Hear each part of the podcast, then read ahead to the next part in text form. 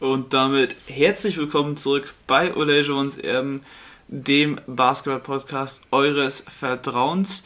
Mir heute nicht zugeschaltet, sondern direkt neben mir, face to face, ähm, ist der Mann, ja, neben mir, nicht zugeschaltet. Ich kann dieses zugeschaltet nicht mehr sagen und diese Überleitung nicht mehr machen. Ähm, der Mann, der behauptet, Emma Raducanu gewinnt die French Open, Julius Schröder. Nee, Moin, ja, Julius. ja, hallo, kann, kann gut sein. Ähm, Aber Siontek ist auch eine Option. 29-0 Start ist nicht von schlechten Eltern. Ähm, müssen wir kurz über RB Leipzig reden?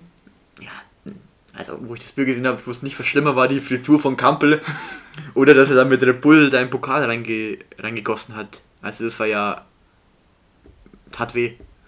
Also der, der Fußball wurde beschämt, sag Ja. ich mal. Weil, also RB Leipzig schön und gut. Ähm, so, okay, es, sie wurden halt irgendwie damals vor 13 Jahren durchgewinkt, aber dass erwachsene Männer sich über einen Titel eines solchen Konstrukts freuen, naja.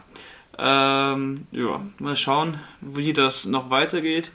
Was auch noch weitergeht, sind die NBA-Playoffs. Jawohl.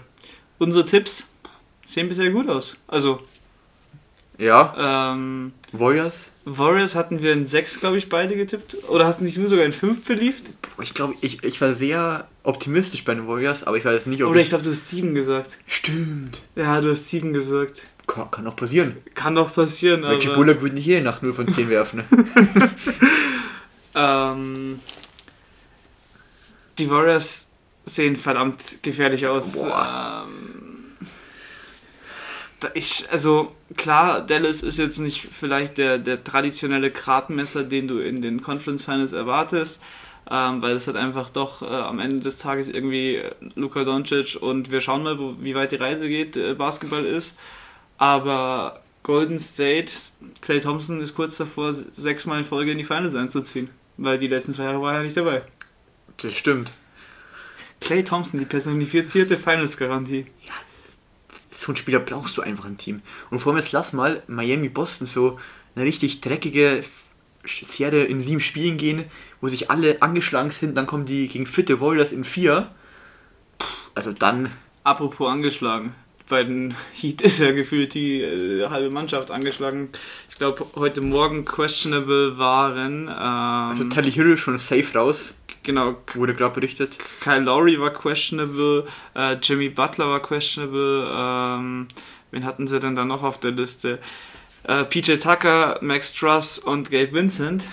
Das sind einfach, das ist halt einfach, wenn du eine 8-Mann-Rotation spielst, sind das äh, ja drei Viertel deiner Rotation, wenn die ausfallen würden. Gut, werden nicht alle ausfallen, aber bleibt spannend.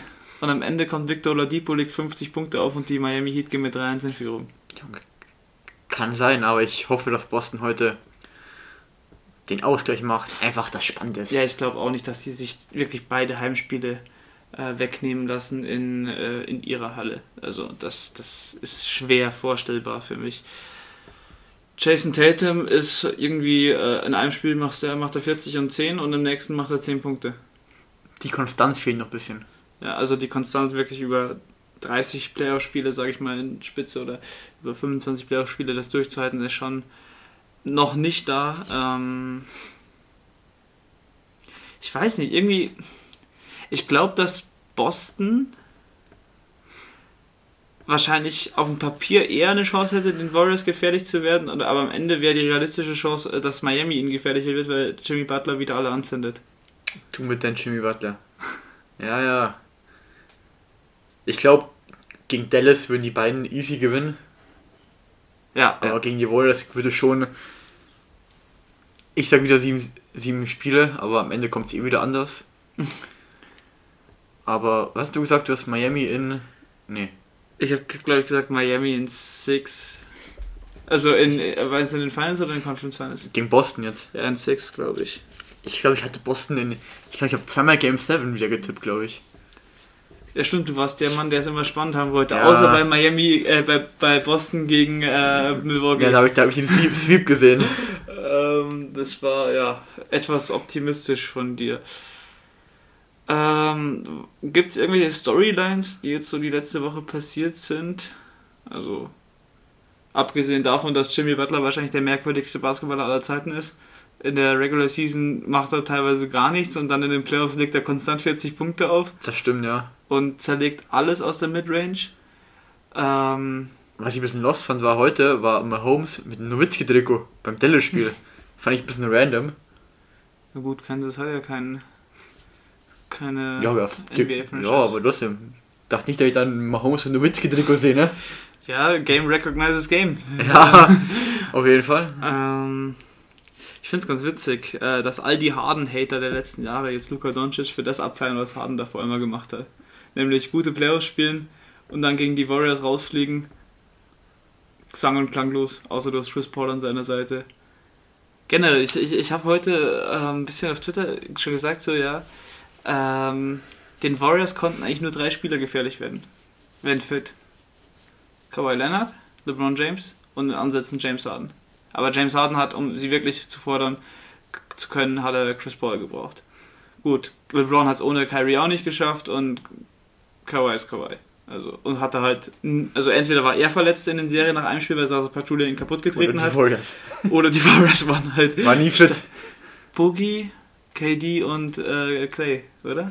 Das waren die drei Verletzten dann in den Finals. Die war halt bitter. Ich meine, Thompson war ja, glaube ich, noch relativ lange dabei. Jetzt Ja. ja im Game 5 dann verletzt, glaube ich. Game five Aber oder okay, Game die war ja six, Game. Wo, Game 2? ich glaube Game 2. Und eins hat er nicht gespielt. Das war ja quasi sein Comeback. Ja, ja, ja. Weil die Conference Finals gegen Portland, glaube ich, war ja dann easy. Ja, da waren ja die vorgezogenen Conference Finals die zweite Runde gegen die Warriors, äh, gegen die Rockets. Genau, genau. Ähm, Deswegen ähm, haben da schon einige gefehlt damals. ich weiß halt auch nicht, wie irgendjemand, also mir fehlt die Fantasie. Wir haben gesagt, Tatum ist nicht konstant genug und ähm, keine Ahnung, wenn die müssen halt ihre offenen Dreier treffen und sie treffen halt zu selten oder zu inkonstant auch ihre Dreier als Team. Das sieht man jetzt auch wieder gegen die Heat. Die haben jetzt ähm, zwei Leads geblowt. In beiden, Spiel in beiden Niederlagen haben sie. In der ersten Halbzeit war ja die, die Terpentin-Halbzeit. Ja, ja, ja. Ähm, und jetzt, ich glaube, letztes Spiel kam ja dann auch Miami noch mal im dritten relativ oder im vierten relativ stark zurück. Ja, Ähm,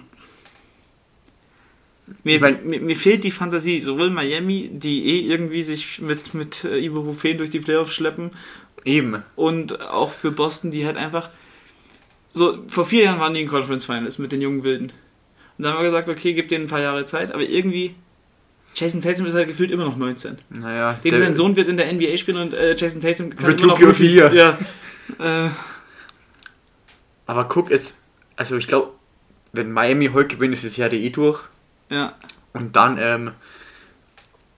Aber lass mal, wenn Boston gewinnt, Digga, dieser Boston Run ist auch gestört. Erst die Nets, Mhm. dann die Bucks, dann Miami und wenn du dann noch die Warriors schlägst, dann hat, der, hat Boston gefühlt die ganze, jeden einzelnen Star in den Playoffs gefühlt rausgehauen. ja. Das wäre schon sick, Aaron.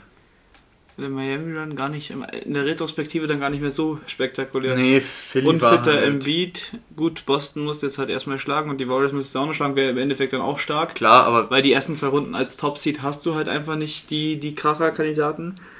erste Runde war gegen Atlanta, gell? Ja, Ja, ja. das war ja so geschenkt. Atlanta One One Year Wonder. Ja, Äh, ja. One Season Wonder.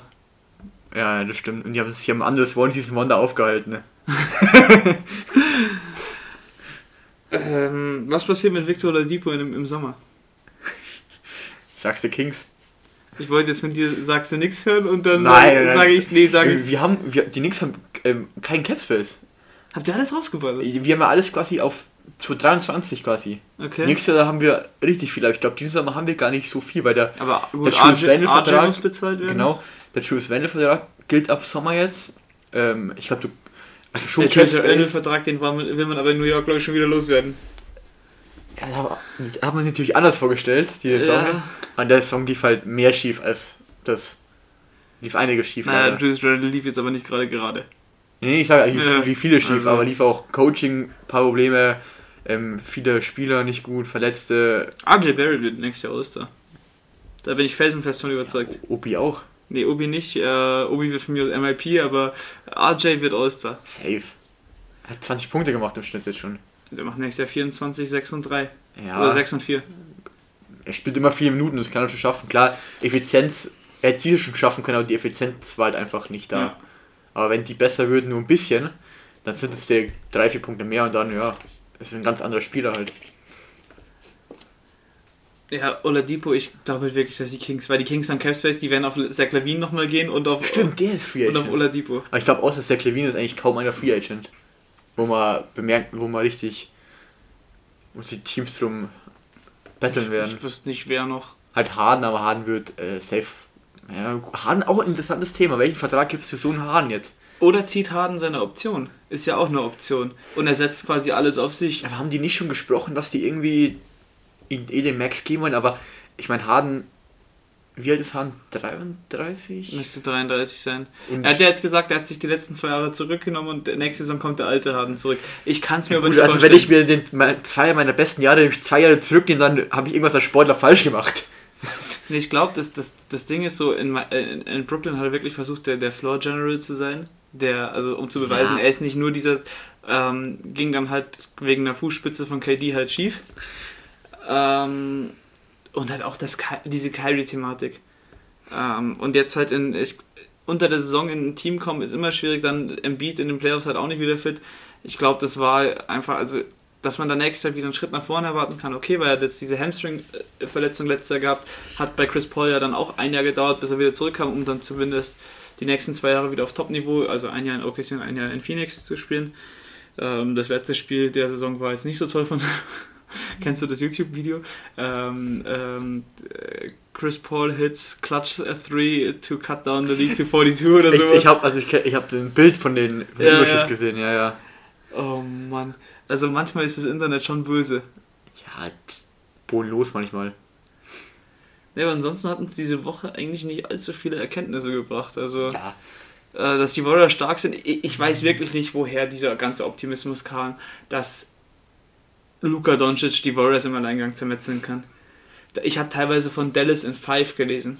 ich denke, viele dachten, dass die Suns haben vielleicht viele haben die Suns stärker eingeschätzt als die Warriors und Die- deswegen dachten sie, Die dass Suns vielleicht haben Luka aber mit denen halt, noch mehr also machen die kann. Suns hatten halt mit Michael Bridges wahrscheinlich den perfekten Verteidiger für Luka, aber die Warriors haben Draymond Green.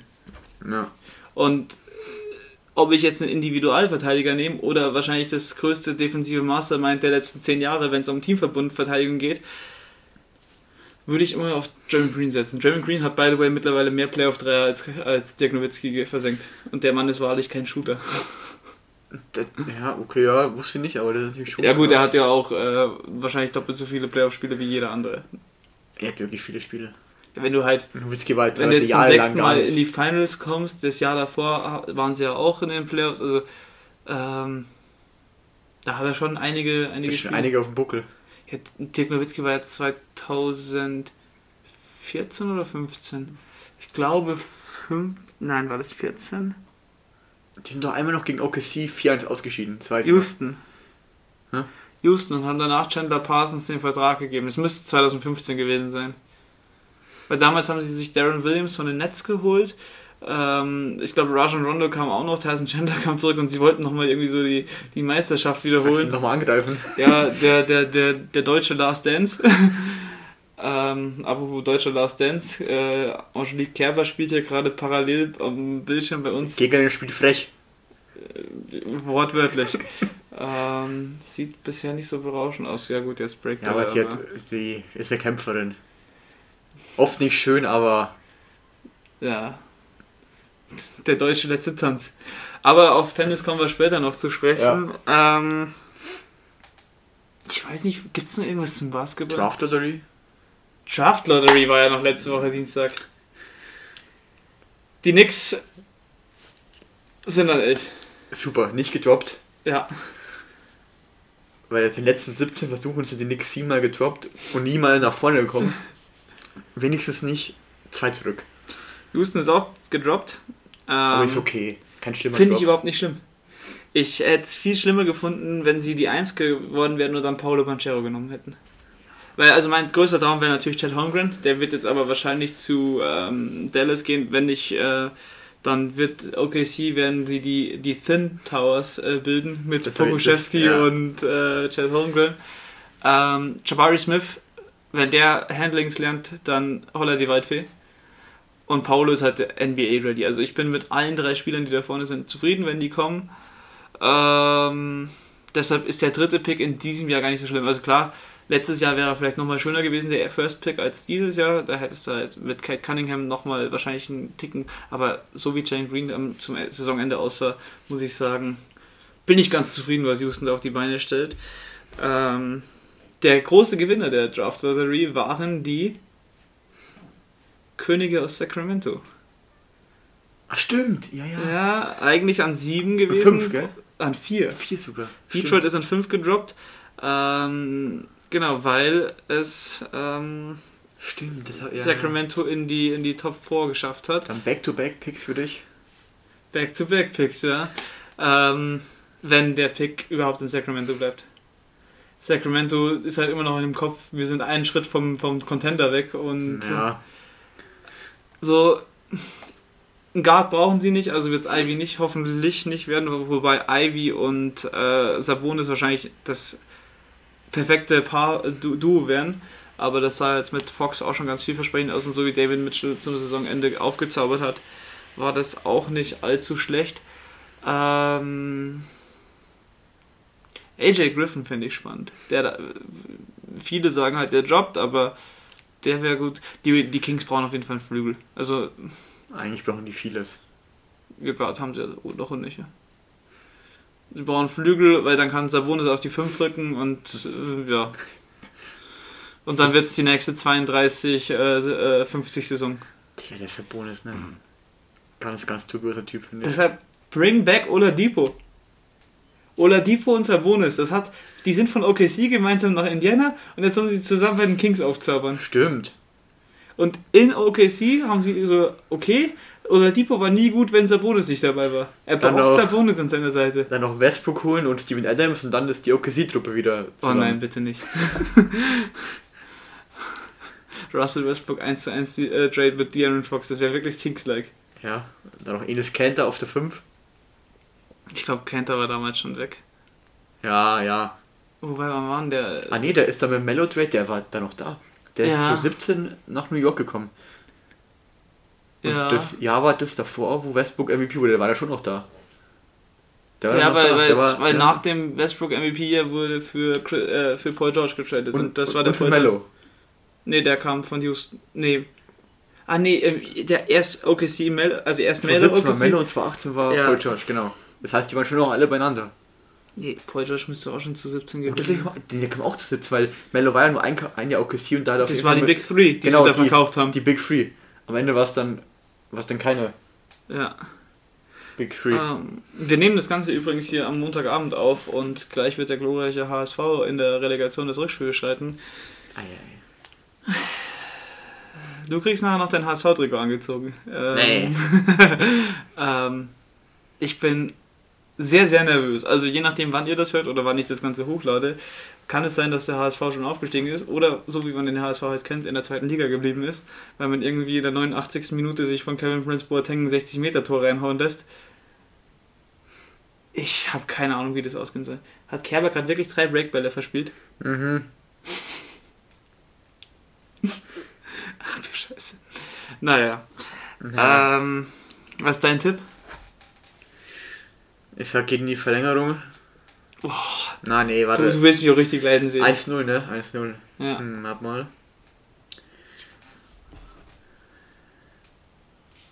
Ich sag. Naja, der ist so schlecht. Ich sag 3-1 HSV. 3-1 HSV. Zweimal Jatta. und einmal. Bobby Glatzel. Ja, Mario Vuskovic. na nee, Platze. Und das eine Tor für, für Ding war. Es war ein Eigentor, weil er ist einfach zu. Die können kein, die können kein Tor machen. Wie heißt noch? Ist er Finne da? Spielt er? Nee, der ist verletzt. ist Ansonsten verletzt. Wir spielen doch mal in der Abwehr. äh, Vuskovic, Schonlau, wahrscheinlich Muheim und Haier rechts. Muheim mit einem Eigentor. Miro, Max, Maria, Muheim. 10 Minute Eigentor. Ja, oh Gott. Ich vor, es kommt wirklich so. Mein Traum-Szenario wäre einfach früh 2-0 in Führung gehen, dann kann ich meine Eier erstmal ein bisschen schaukeln, weil das Hertha drei Tore schießt oder geschweige denn vier Tore schießt, wage ich arg zu bezweifeln. Dann kannst du wirklich schaukeln. Ich glaube 2-2 ist ein guter Tipp. Ich weiß zwar nicht, wie Hertha zwei Tore Ja, weil, schießt. weil Das wieder HSV. der, der, der Vorteil vom HSV ist halt, solange es unentschieden steht, kannst du erstmal safe sein, weil es ja keine Auswärtstore mehr gibt. Das Genau. heißt, wenn es 1-1 steht und Hertha macht Tor, wärst du nochmal raus. So kannst du da ganzen, Sp- also was heißt, Entspannt nicht, aber Das, bist etwas sicherer. das Wichtigste, was, was, was, was wäre, wäre, wenn Hamburg einfach früh in Führung geht. Genau. Also ein 1-0 irgendwie, das gibt Sicherheit, hast zwei Tore Vorsprung. Dann müssen die schon drei machen. Ja. Genau, müssen die zwei für Verlängerung und drei fürs Weiterkommen. Hertha. Übrigens waren das, sind diese Relegationsduelle aktuell Werbung für den deutschen Fußball, nicht für den Fußball an sich, sondern für die deutsche Fankultur, was Das da stimmt. verkauft wird. Ich, ich, ich habe Dynamo Kaiserslautern geschaut. Ich glaube, das war das, Kaiserslautern-Kulisse war, ich glaube, das war das schlechteste Spiel, das ich jemals gesehen habe. ja, Ich kann Das nicht, es, war nicht, es, gab, es gab nicht eine Chance. Nicht eine. ja, Beuth hat einmal eine Chance gehabt, aber ja. Der ist auch unbeweglich wie Sau. Wahnsinn. Einmal gab es diesen, gab's die, wo Kaiserslautern richtig gut kurz vor der Halbzeit zurückgesteckt hat und er hat einfach Dynamo-Verteidiger angeschossen. Ja. Ähm, aber Kulisse. Also Ja, das bei beiden das- das Spielen heftig. extreme Kulisse. Und wenn man sich wirklich anschaut, was in der Bundesliga mittlerweile fantechnisch rumläuft. Und ich möchte da Vereinen wie Augsburg keinen Vorwurf machen. Das sind halt einfach kleinere Vereine, die gut gearbeitet Okay, nee, Augsburg ist ein schlechtes Beispiel, die haben Investor. und können sich Ricardo Pepi für 18 Millionen leisten. Das war ja eh. Mm. Aber so Leipzig, Hoffenheim, das ist halt einfach, du schaust Samstag Bundesliga-Konferenz 15.30 und im Stadion ist keine Stimmung. So. Und dann siehst du jetzt solche Relegationsduelle und denkst dir so, scheiße, warum muss da ein Verein von den beiden immer hoch und runter gehen? Ähm, aber naja, das ist. Hertha wäre halt einfach schon witzig. Vor Fair. drei Jahren Winters Einstieg, vor drei Jahren kommt Union Berlin noch hoch. Union Berlin zerschießt die in jeder Saison, wird jedes Jahr Stadtmeister. Und Das die geben fast 400 Millionen aus, kein Cent ist mehr über und steigen dann noch in die zweite Liga ab. Das wäre echt lustig. Das ist, also aus, aus, aus, aus betriebswirtschaftlicher Sicht ist das ja. Stell dir mal, gut, also gut mit dem US-Sport kann man es nicht vergleichen. Aber stell dir mal, man muss sich das irgendwie so vorstellen. Äh, James Dolan kommt auf die Idee, äh, er gibt jetzt, keine Ahnung, ähm, Victor Oladipo einen Max-Vertrag, er gibt Tyler Hero einen Max-Vertrag, ähm, signed dann noch, äh, keine Ahnung, Ines Kenter für 20 Millionen und stellt sich so eine Truppe zusammen und sagt, wir wollen Meister werden. Kann passieren. Aber ich hoffe nicht. Ähm, aber so ähnlich wär, äh, wäre aber halt nichts typisch. Ja, Mann. Ähm, welches Thema mal als nächstes? Sollen wir, sollen wir Fred einen Schritt näher in die MLB bringen? Let's go, Matt. Ähm, ja, du, äh, also Fred ist, äh, ist ein äh, Hörer, der ab und an mit uns auf Twitter interagiert. Und er meinte, bei dem, bei dem Baseball-Part von uns würde er zwar nichts verstehen und er, würde eher in den nächsten sechs Jahren in die MLB kommen, als er dieses Spiel auch nur verstehen würde. Ähm, ich möchte gar nicht so viel über Baseball reden. Die Angels strugglen ein bisschen aktuell. Ähm, und ja, die Mets sind die Mets und verletzen sich. Das stimmt. Es könnte so, so schön sein. Ja. Du hast den besten Pitcher in Baseball und einen Top 5, 6 Pitcher. Beide fallen jetzt wochenlang aus. Du musst Bullpen-Games machen. Von wie, wie alt ist Scherzer? 37. 37. Es ist zum Glück nichts mit äh, Schulter-Ellenbogen. Ja. Es ist nur, ich glaube, ich glaube, es ist sogar die Hüfte. Es ist die Hüfte. Und ich weiß nicht genau, Und das Gute ist, er hat es sofort gemerkt. Er hat sich ja selber Ja, ja, ausgewechselt. genau. Also das, das muss man dann auch mal zugute halten. Ähm, der hat sehr starke 6 Innings oder 5,5 gepitcht. Ähm, und ich glaube, mit 24 oder mit 27 wechselt er sich da nicht aus. Und dann ja, wird es der kennt schwieriger. halt seinen Körper. Ja, Wer denkst du, kommt zuerst zurück, der Gramm oder Scherzer? Das ist echt eine. Schürze. Ja, ich glaube auch. Ich glaube nicht, dass Weil- der Gramm zurückkommt. Ich glaube nicht, dass bei Degramm da irgendwie ist. Heißt ja Ende Juni. Bruder, es ist Wahnsinn. Und bei Schürze heißt ja auch 6 bis 8 Wochen. ja. Ähm, Vor allem das, das Problem ist halt, weil der Gramm das verletzte schon so, alle drei Wochen hat er ein MRI bekommen, dann hieß es, ja, little healing, he continued to throw more and more and a little harder. Aber es geht nichts voran, dass er mal einfach was macht. Springtraining sah so gut aus. Der alte zurück. Und dann kam drei Tage vor der Saison schon die Verletzung und dann war ich gebrochen. Bryce Harper bei den Philadelphia Phillies. Ähm, die Phillies sind ja in der Mets-Division. Ähm, wie viele Spiele seid ihr davor? Acht. Acht? Ah, vor den Phillies auch. Und von den Braves, ja. Ach, sind die mittlerweile gleich auf? Die sind gleich, beide 19, 22 und die Ah. spielen jetzt eine Serie gegeneinander, wird sehr spannend. Ja gut, bei den Braves warten wir eh auf den August. Also die waren letztes Jahr das allererste Mal bei 500 im August. Darf man eh nicht. Äh, Ja, also aber ein Team, das Ronald Acuna äh, in seinen Reihen hat fit, das ist immer für Siege Ich bin mir gut. ziemlich sicher, dass die Braves uns im Juni, Juli eingeholt haben. Zu 100 Prozent. Wenn die Pitcher mal weiterhin gucken, verletzt muss mal bleiben. gucken, wer bei uns jetzt pitcht. Ja. Es sind irgendwelche Triple-A-Pitcher, es sind Bullpen-Games das, und Bullpen sind auch zwei Leute verletzt, wichtige. Das, Aber das, das, Gute ist ja, ich glaube, Trade Deadline ist ja so Anfang Juli rum. du, du musst bei Oder Ende du Juni. musst bei Oakland anrufen und dir einen Frankie Mondas holen. Aber ich glaube generell, dass da ein paar Pitcher auf den Oder bei. Cincinnati einen Luis Castillo oder so. So Leute bekommst du doch geschenkt. Ja, ja. Für die geht es ja jetzt schon um nichts mehr. Könnte auch sein, dass, dass je nachdem, welche Teams dann halt einbrechen, die jetzt einen vielversprechenden Start hatten, wie, keine Ahnung, Rockies oder ähm, Diamondbacks, dass da halt dann irgendwie was frei wird. Ja, du musst das Ähm, machen. Das ist vor allem, du brauchst halt Leute, die dir im Juli, August Innings fressen. Ja, du- nach All-Star-Game ist es immer schwierig. Du brauchst Leute, die dir diese sechs Innings als Starting Pitcher nehmen und lass die mal einen 4-5er ERA haben. Ist immer noch in ja, Ordnung. 4-5er als Nummer 5. ist, ist fein. Also Der gibt dir mal, gibt dir mal Outings mit nur zwei Earned Runs. und 4-5er ERA ist ja äh, quasi ähm, auf sechs Innings gepitcht, sind das äh, vier Runs? Ja, Drei, drei bis vier Runs, irgendwie sowas, glaube ich. Ja. Ja, es ist. Man muss schauen, was. Aber im Baseball, du kannst echt für Superstars teilweise so leicht.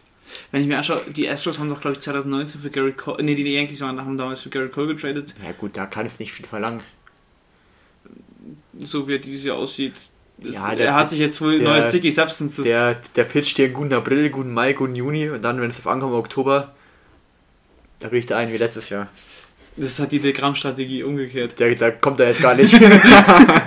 Obwohl man, man darf wirklich, also ich, ich verfolge Baseball erst seit letztem Jahr, aber ich weiß auch, was der Gramm die davor gemacht hat und da hat er die meisten Innings gepitcht jedes Jahr. Ja. Und letztes Jahr halt nach 15 Starts im Juni kam quasi seine erste richtige Verletzung. Und ähm, jetzt tun die nur so, als ob es halt fünf Jahre dauerverletzt ist. Ist jetzt auch nicht. Aber es ist trotzdem nicht gut. Es ist vor allem gut für die Mets, dass die Offensive läuft und dass Das äh. Francisco Lindor nicht ein Home Run Leader ist. Weil wenn Francisco Lindor ist ein fabelhafter Spieler, aber wenn der dein Home Run Leader ist, dann ist in deiner Offensive. Peter, Peter Alonso hat die meisten RBIs der ähm, MLB. Ja. Der Typ ist brutal. Jeff McNeil, der war letzter der größte Bauer. Ein automatisches Out dieses Jahr. Automatisch auf Base. Wahnsinn. Ähm, kommen wir mal in meine Division, die American League West. Justin Verlander ist gefühlt 50. Ja, Ich ziehe meinen Hut von diesem Mann. alter Sack. Der pitcht immer noch als, also ich weiß nicht, was Kate Upton ist. Ist er eigentlich noch mit Kate Upton zusammen? Bin ich jetzt nicht so up to date. Upton Date? Up, up, up, up to date, aber Ähm, waren die zumindest mal. Ja, ich weiß es nicht, aber ähm, der Mann ist in Jungbrunnen gefallen. Und die Astros generell, ich weiß nicht, was die. Vor allem das Witzige ist ja, die Astros-Fans, ähm, da haben sie jetzt die Serie gegen die Red Sox gespielt und haben gesagt, beat the Cheaters. Und da habe ich mir nur gedacht, Jungs, also selbst wenn die ein bisschen gecheatet haben, den größten Cheating-Skandal habt ihr immer noch ihr am Hals. Ja, ich hätte die schon lange rausgeschmissen. Ja, rausgeschmissen nicht, aber ähm, in der American League führt halt leider kein Weg an den Astros vorbei. Du musst, äh, du musstest die letzten fünf Jahre die Astros immer schlagen.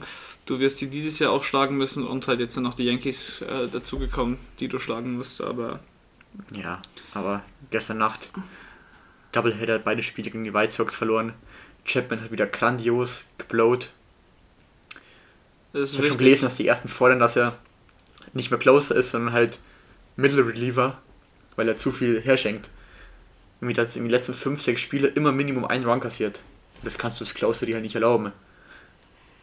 Albert Puchholz ist ähm, mittlerweile Pitcher. Oder, also Position Pitching Ja. ist ja in den letzten Jahren, ähm, du kennst es ja quasi eher, aber so, als ich angefangen habe, Baseball so sporadisch zu hören, war das eher noch so, oh nee, wieso Position Pitching?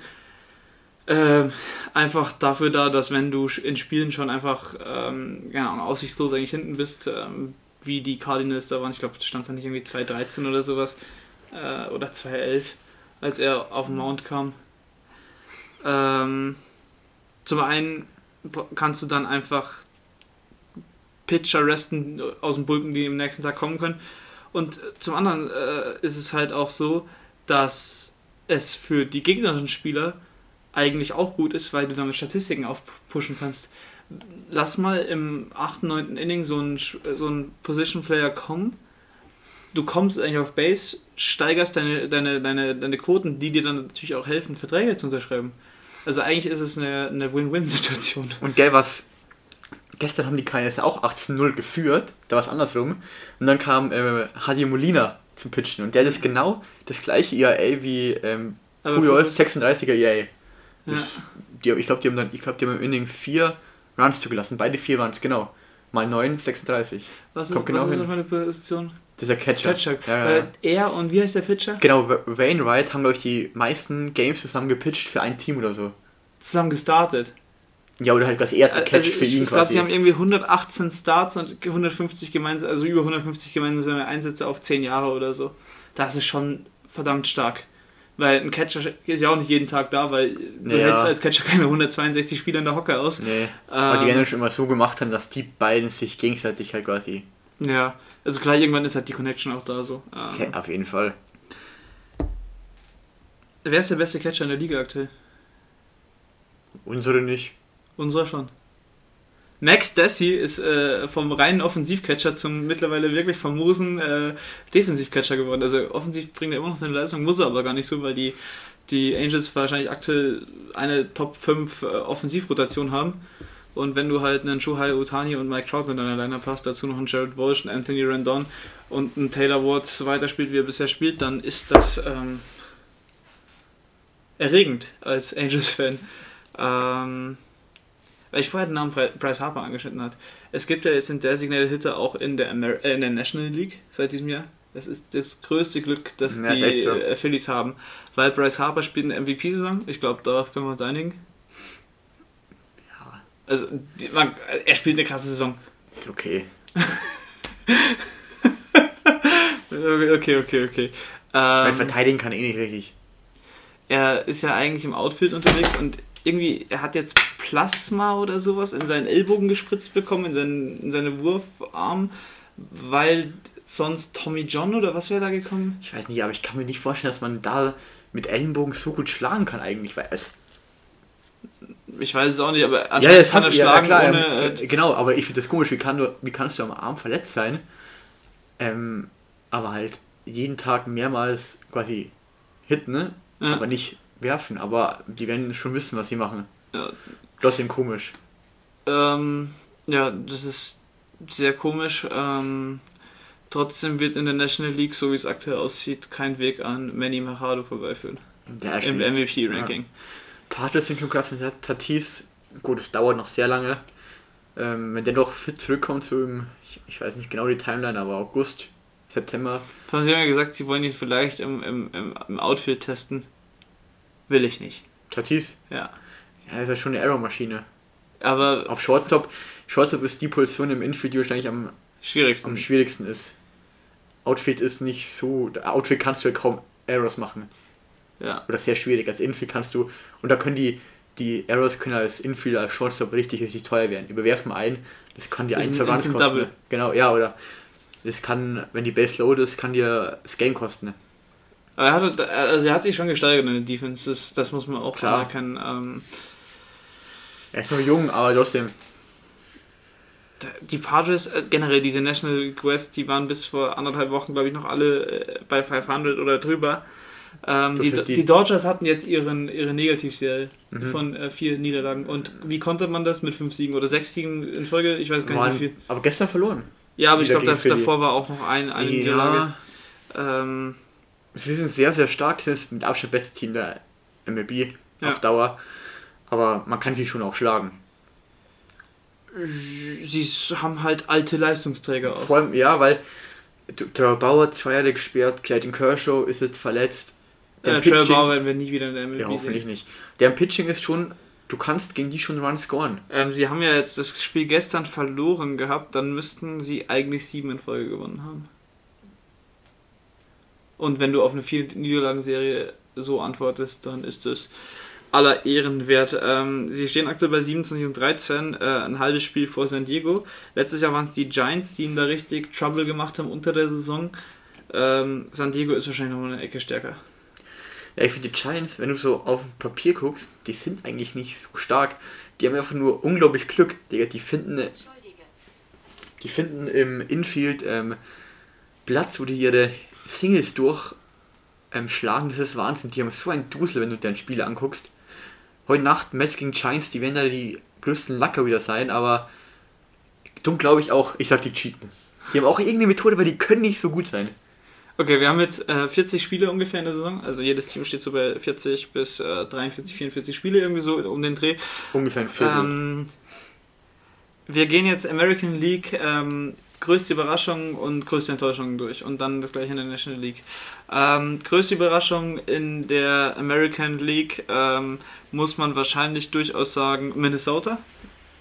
Ja. Weil man hat eher in der National League, äh, American League Central mit äh, den Chicago White Sox und den Cleveland Guardians, nicht mehr Indians gerechnet, als dass Minnesota sich nochmal so zurückmeldet. Aber was eben Byron Buxton ausmacht, ist, dass Byron Buxton ein absolut famoser Spieler ist. Und die drei Spiele von äh, Dylan Bundy. Ja, Dylan Bundy zum Saisonstart sah halt wirklich wahnsinnig gut aus. Äh, Detroit und Kansas City, da braucht man nicht drüber reden, genauso wenig wie über Bolton. Baltimore, das war von Haus aus klar, dass Red Sox vielleicht. da nichts kommt. Red Sox eine absolute Enttäuschung, die stehen 1922. In meinem Buch ist auch, sind auch die Blue Jays eine Enttäuschung. Die haben gut sich verstärkt vor der Saison, aber Ja. das Pitching funktioniert einfach nicht. Ja, Und aber auch die Offensive irgendwie. Ich glaube, ich finde das Pitching, du hast da mit. Die haben glaub, so viele Close Games und die verlieren, sie- die gewinnen Ja, ja. halt auch noch fast alle. Das, lass die mal irgendwie das ausgleichen, dann ist es ein Team, das below 500 ist. Weil du hast einen Matt Chapman, den du als für Baseman geholt hast, der ist absolut im Loch. Springer, Ähm, Springer nicht so gut, Guerrero sehr gut, aber halt auch nicht so monströs wie letztes Jahr. Bobby auch nicht so stark wie letztes Jahr. Nee, aber Pitching eigentlich ist, du hast mit Alec Manoa für mich schon jetzt ein Top 5 Pitcher. Ich glaube, da steht beim 1,6er ERL. Der war letzter Rookie, sah da schon stark aus. Der wird ein sehr, sehr heißer Kandidat für Cy Young sein. Du hast Ryu, struggelt sehr, sehr stark, aber der ist ja eh eigentlich eh nur deine 4. Kevin Gaussman pitcht auch gut, den du von den Giants geholt hast. Es ist einfach komisch. Also, das Starting Pitching liefert super Zahlen ab.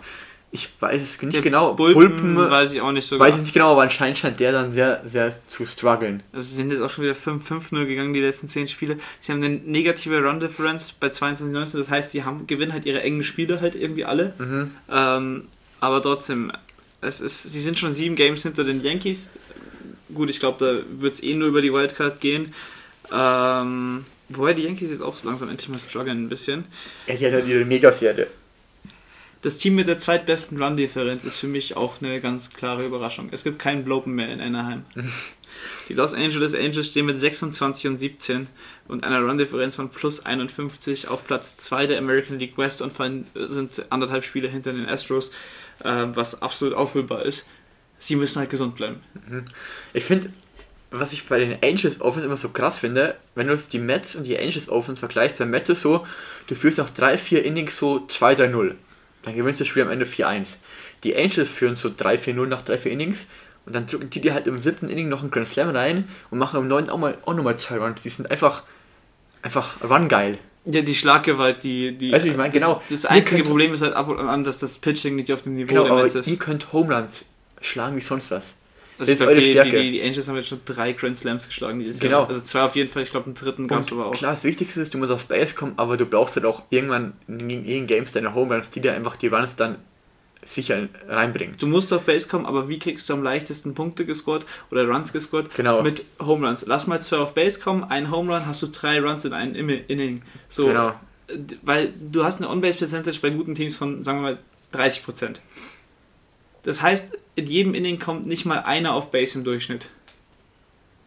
Und jetzt muss ja dann, da muss ja immer noch alles zufällig kommen, dass dann mal mehrere in einem Inning und so weiter und so fort. So, das ist schon schwierig. Deshalb ist es Ja. halt wichtig, dass du mit diesen Home Runs dir einfach Runs erkaufst. Ähm, Texas, ich weiß nicht, die haben eingekauft vor der Saison 18, ja, zwei Spieler 22. und der eine davon ist komplett. Simeon, ist ja wirklich komplett raus. Sie, sie sind solide. Sie haben sich jetzt gefangen Ja. ein bisschen, aber äh, wer eine Enttäuschung ist, Seattle. Die waren von allen Experten vor der Saison als äh, Winner der Division gepickt worden, haben ja letztes Jahr am letzten Spieltag die Playoffs verpasst. Ähm, Du hast mit Robbie Ray einen Cy Young Gewinner gesigned. Das Problem ist einfach, dass die ähm, Seattle Mariners letztes Jahr einfach ganz viele äh, Bullpen-Games gewonnen haben oder durch ihren Bullpen-Games gewonnen haben, was in der Regel nicht tragbar ist über zwei Saisons.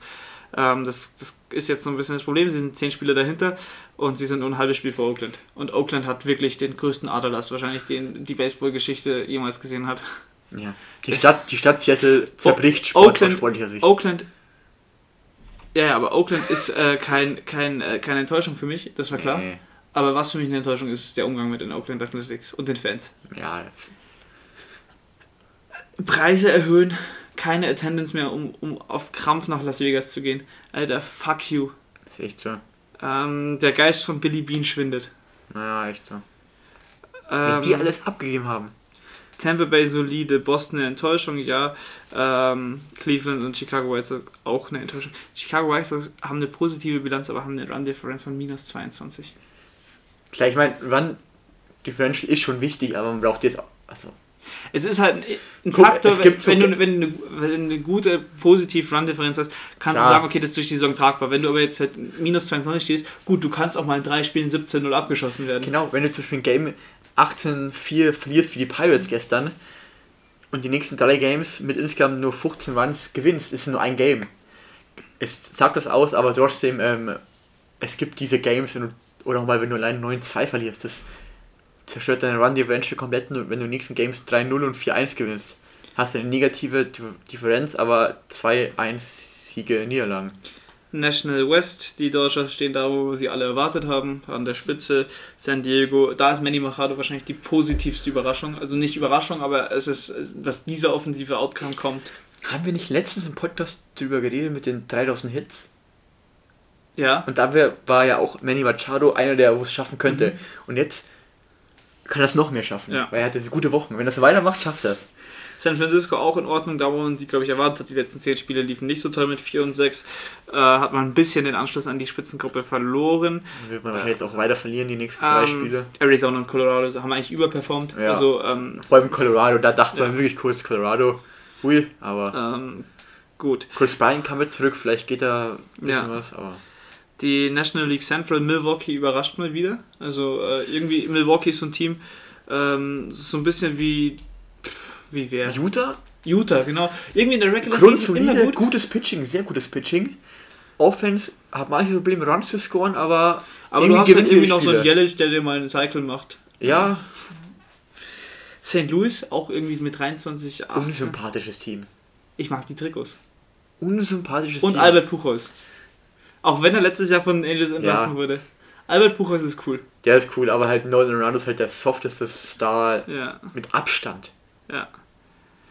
Ähm, Was St. Louis, die sind bei Milwaukee, gell? ja, sie sind Milwaukee. mit 23, 18 aktuell relativ an der Spitze dran. Aber ich denke, Milwaukee wird über Dauer sich durchsetzen, Ja. weil das Pitching der St. Louis kann, das wird sich nicht St. reichen. Louis Run Differential plus 45. Übrigens, die, die Dodgers haben eine plus 88er Run ja, Differential Wahnsinn. nach 40 Spielen. Das ist geisteskrank. das ist Wahnsinn. Die machen quasi 4,4 Runs oder so pro, pro Spiel. Mehr als der Gegner. Und das, obwohl sie, glaube ich, die drittwenigsten Home Runs der Liga haben. Oder der National League. Ich weiß nicht, wie jetzt die, die aber das letzte Mal, als ich geschaut habe, waren die relativ weit unten. Ja, Lass die mal mit den Bällen klarkommen. Was ist das für ja ein Team? Dodgers. Ich sehe eigentlich, ich wirklich, wer soll die in die Playoffs schlagen? Nur die Mets, wenn beide Pitcher. Wenn, wenn, wirklich, wenn beide fit sind, wenn die wirklich in, im Juli, August die Mets in die, in die Playoffs kommen, dann beide topfit sind. und wenn noch ein Spieler da wäre, Aaron Luke. Aaron Luke würde dir Ja. fünf Innings in so einer sieben Spiele-Serie fressen und würde da ein 0,1er ERA. Das Kann- geht zwar gar nicht, aber äh, er würde. sein. Aber jetzt überleg dir mal, sieben Spiele. Der Gramm kann dir Game 1, Dann Scherzer 1 Game 4, zwei. 7 geben. Ja. Und Scherzer dir 2 und 6. 2 und vielleicht einen Bullpen oder so. 2, 6 und ein Bullpen-Spiel. Ja. Dann hast du noch Ding. Ähm, äh, Bassett, Wahnsinnsspieler. Der kann dir ein Game geben. Du hast, da kannst du Leute wie ein ähm, Walker oder ein Carrasco, die zwei super solide Starting Pitchers sind, auch im Bullpen tun. Du hast mit Adam Diaz mit dem besten Closer im Moment. ja. Das einzige, Das kann das einzige die- die Problem, was du halt als Mets dann hast, ist, dass die Dodgers zu gut auf Base kommen. Ja, ja gut, aber äh, du müsstest halt, also gut, die Mets-Offensive sieht stark aus, aber. ja, die ähm, wird, das, die wird ein bisschen runtergehen, befürchte ich. Aber ähm, das, ist, das ist das einzige Team, weil du musst das, die mit Pitching schlagen und der Gramm kann halt einfach mal 6, 7 Innings, normaler Degramm, ohne Leute auf Bases geben. Ja. Er hat letztes Jahr über 15 Starts gemacht. Kann er die dann über 3, 4 auch machen. Ja, safe. Aber trotzdem, Dodgers, also Also St. Louis deshalb aktuell mit der zweitbesten Run Difference in der National League mit drei Runs mehr plus als die Mets. die sind auch so wie die Angels so richtig rangeil. Ja, ja. Die wollen nochmal nachlegen. Die Ähm, nutzen es dann auch aus, wenn ein Spieler pitcht. Dann gehen die nochmal da geht nochmal alles. Äh, die Mets sind irgendwo auch eine positive Überraschung, muss Auf man schon Fall. klar sagen. Weil klar, sie sind somit das, das zweiteuerste Team, dritte teuerste Team. Äh, zweite nach Dodgers. Ja, ähm, ähm, Aber da ist natürlich auch noch sowas wie der Robbins Cano-Vertrag drin und das sind ein paar. und wir haben erst den Unglückliche 23. Mai und wir kennen die Mets. Ja, ja, eben. Ähm, aber wir beten und wir hoffen in diesem Podcast, ähm, dass die ich, Mets. fand, ich fand ganz interessant, darf ich kurz gucken, ne? Weil gehen wir mal die National League durch. Das ist schon hier alles auf der Seite. Achso, ja, genau. ja, äh, Das ist nicht so viel. ja, ich dachte, Oben ist die American wo so League, ja. alle zusammen, aber ist ja egal. Du hast die Dodgers, die Padres, sag ich mal. Du hast die Brewers, Ja. Braves, hast du vier Teams, die besser sind oder besser werden. Dann pack noch irgendwie so die ähm, St. Louis oder Giants dazu, hast du fünf, dann können die Mets immer noch als sechs bestes Team reinkommen. Ich sehe da nicht viele Ich sehe Teams, die aber, auf ich sehe aber St. Louis einbrechen, ich sehe Milwaukee einbrechen. Gut, die Milwaukee wird durch die, die, die die will einer, genau, einer wird reinkommen. reinkommen. Also du hast Dodgers, San Diego auf jeden Fall, die wahrscheinlich vor ihnen landen werden. Ähm, wobei San Diego muss nicht mehr, die brechen auch ganz gerne ein. Ja, Ähm, aber Atlanta muss, kann man Wird- erst wird- ab Mitte wird- August wird äh, ab Mitte August bewerten. Ähm, weil das ist nämlich interessant. Du musst im Prinzip auch in der Division nicht gewinnst nur vor St. Louis oder das vor den Giants diese, sein. durch diese neue Regelung Durch ist ein, ein wirklich Playoff-Team mehr kommt den Mets natürlich jetzt zugute. das, das beschissenste. Auch den Angels zugute. was das beschissenste an, an den Playoffs ist halt immer noch äh, Wildcard Games ist ein Spiel. Es ist wie ein Play-In-Spiel, nur halt unfairer. Weil du spielst eine 95-Siege-Saison, spielst dann gegen ein 90-Siege-Team, das aber an dem Tag einfach irgendwie alles trifft und bei dir kommt nichts zusammen und eine super Saison wird äh, quasi eingestampft. Also ich fände so ein, keine Ahnung, Best of Three kann man ja auch mal machen. So, es sind ja eh nicht so viele Spiele Ja. da, mach halt irgendwie fünf Regular Season Spiele weniger oder eine Serie weniger in Regular Season, dafür drei Wildcard Spiele vor allem, weil das ist ja das, was auch Zuschauer bringt. Lass, lass mal die Mets gegen die ähm, Ja, wobei ein Game ist vielleicht dann so ein bisschen, ne, lass mal irgendwie, ähm, irgendwie die Ja, Padres gegen Mets, ein Game, Wildcard-Game, also das wäre glaube ich ein aber Game, eine was, Best of Three Serie wäre da auch geil. klar, aber so ein entscheidendes Game ist immer gut. Ja. Wildcard-Game, ein Game ist natürlich für die Mets ein leichter Vorteil. Das, also zum Beispiel die Yankees sind glaube ich äh, 2019 gegen Oakland im Wildcard Game rausgeflogen. Letztes Jahr auch gegen Boston. Ja, Da so- Cole, glaube ich, 5, 6 Runs zugelassen. Genau, so das ist halt bitter. So dein vermeintlicher Star-Pitcher macht dann Scheiß und eine so tolle Saison ist vorbei. Und das ist meine einzige Angst bei den Angels, dass sie ins Wildcard kommen, weil über 162 Spiele Houston schlagen wird schwierig. Houston ist halt so ein, so, so ein Team, das geht dir 162 am Ende. Und ähm, ja genau, wir haben jetzt genau ein Viertel der Saison quasi. Wenn wir das jetzt hochrechnen, dann hat Houston äh, mal 4, sind sie bei 100, ja gut, sie haben jetzt zwei Spiele über, über, ähm, über 40, also nicht ganz ein Viertel, aber die, die sind auf einer 100 Siege-Pace. LA aktuell zwar auch, wird aber, da wird irgendeine Verletzung kommen. So, äh, Noah Syndergaard, keine Ahnung, reißt sich wieder was. äh, Euch fehlt halt das richtige Ace. ja. Ähm, deshalb, genau, haben wir. Äh, Atlanta natürlich eine Enttäuschung, für die auch eine Enttäuschung, um das jetzt noch abzuschließen, das Thema. Ja, klar, die sind Äh, und die größte Enttäuschung Washington. Die haben sieben Heimspiele, glaube ich, gewonnen. Sieben. Ja gut, aber von denen konntest du nicht viel erwarten. Die waren vor drei Jahren World Series. Ja, du hast da alle weggetradet. Ja, okay. Aber, ich glaube, die, die haben jetzt Max Scherzer weggegeben, die haben Trey Turner weggegeben, Ja, die ja. haben ähm, ähm, Syndergaard ist ja auch schon dann weg 2019. was? Äh, nicht Syndergaard. Wer waren das damals? Nur L. Ja, ja, die haben letztes Jahr alle weggegeben. Ja, ich mir fällt grad die anderen nicht ein, aber da waren so viele. Äh, Kai Schwarber war letztes Jahr bei den war Syndergaard Nationals. nicht auch bei den Nationals? Nein, der, der war halt, der, der, zu 15 war der mit dem Metz in der World Series. Ah, Der war ein cooler Matt. Das war der letzte Was verbliebene neben Kram. Christ Christofferson? Ähm, der hat nämlich, War nicht. weil das war, die haben, die haben vier Spiele, die haben zwei Pitcher in der, in der World Series gehabt, ähm, die da, ähm, Ja, ja, mit, ich, ich, mir liegt auf der Zunge, ich weiß gar nicht, wen, du mein, wen ich krieg den Namen gar nicht zusammen. ich gehe hier gerade in die World Series, du kannst deinen Punkt noch zu Ende machen zu den Nationals, während ich. Genau, aber ähm, die sind, die, kommen auf Base, die machen es viele Runs, aber die haben halt wirklich, also quasi keinen ernstzunehmenden Pitcher. Ähm, und Genau, deswegen, da hat Max Scherzer gegen Garrett Cole im, im Game 1 gepitcht, 2019. Stimmt, ja. Zum Ähm, Glück haben die Nationals gewonnen, ne? Dann müsste Garrett Cole damals zu Houston getradet worden sein, 2019. Nee, der ist dann zu den Yankees. Der war jahrelang bei Houston, ist dann zu den Yankees, hat diesen 300 Millionen Euro Für Vertrag wen hat. Houston dann 2019 getradet? Oder die Yankees, ich weiß nicht. Irgendwer hat 2019 zu Trade Deadline mit Houston einen fetten Pitching-Ding gemacht. Ich komme nicht drauf. Ich weiß, ich war damals im, im Praktikum und es war damals ein Tag lang das, das Thema. Äh, Steven Strasburg. Ja, ja, ja. Jetzt, ich weiß nicht, wie ich auf Noel kam. Ich dachte, oh, Noel ist ein Skifahrer. gegen, gegen Justin Verlander. Ähm, genau, dann hattest du. Ähm, Corbin hattest du auch noch, glaube ich, in dem, in dem Team. Ja, Corbin. also, ich glaube, das ist immer noch da, aber der pischt halt richtig Ja. schlecht. Ähm, das ist, das war schon. Ja, allein Trey Turner, Max Scherzer, ähm, Kai Schwarber, das war eigentlich. Genau, und Steven Strasburg hat dann damals am 29. Oktober ähm, den, den Sieg klar gemacht. Nee, das, äh, das Game 6 klar gemacht und dann war es Corbin, der ähm, in Game 7 das Ganze klar gemacht hat. Äh, ja, bitter für die Nationals. Ähm, wir haben noch einen Punkt auf der Agenda, wollen wir ganz schnell noch über die French Open reden, weil wir sind jetzt der Multifunktionssport. Wir machen alles. Ähm, Wir Hauptsache, über Fußball, wir, Baseball, wir reden Basketball. fünf Minuten über Fußball, reden zehn Minuten über Basketball, obwohl wir eigentlich ein Basketball-Podcast sind und reden dann eine halbe Stunde über Baseball. Ja, ich glaube, wir fühlen beide Baseball im Moment halt einfach sehr krass. Ja, und es, es passiert halt, also Es passiert halt viel, viel mehr als beim Conference die Finals. Conference Finals, okay, schön und gut, es sind zwei Spiele ähm, oder jede Nacht ein Spiel, es sind zwei Serien ähm, und scheiß Uhrzeit, ne? die, die, nee, die Warriors zersieben halt oder gewinnen halt jedes Spiel aktuell und bei den Heat scheint halt aktuell jeder verletzt zu sein, deshalb kann man da jetzt heute noch nicht so viel sagen. Während gerade die Aufstellungen kommen, also Hamburg spielt genauso wie im Hinspiel. Ja. Ist ja sicherlich eine gute Idee. Ja, Askasiba. Oh, Boateng in der, in der, in der Startaufstellung. Oh, dann tippe ich auf den HSV. äh, und Askasiba zurück. Ähm, ja gut, Tennis noch ganz kurz. Ähm, wer sind die Favoriten? Deiner Meinung nach, beiden Herren. Also ich, ich habe, für mich gibt es fünf und ich würde die so ranken. Djokovic, Nadal, Alcaraz, Tsitsipas, Zverev. Und vier davon sind in der oberen Hälfte, deswegen ist es sehr, sehr unbalanced. Also, ich habe sechs. Ganz oben äh, der Hometown Einer Hero, ist sehr unrealistisch, oder? der Last Dance, Joe Wilfried Songa. Der legt jetzt nämlich.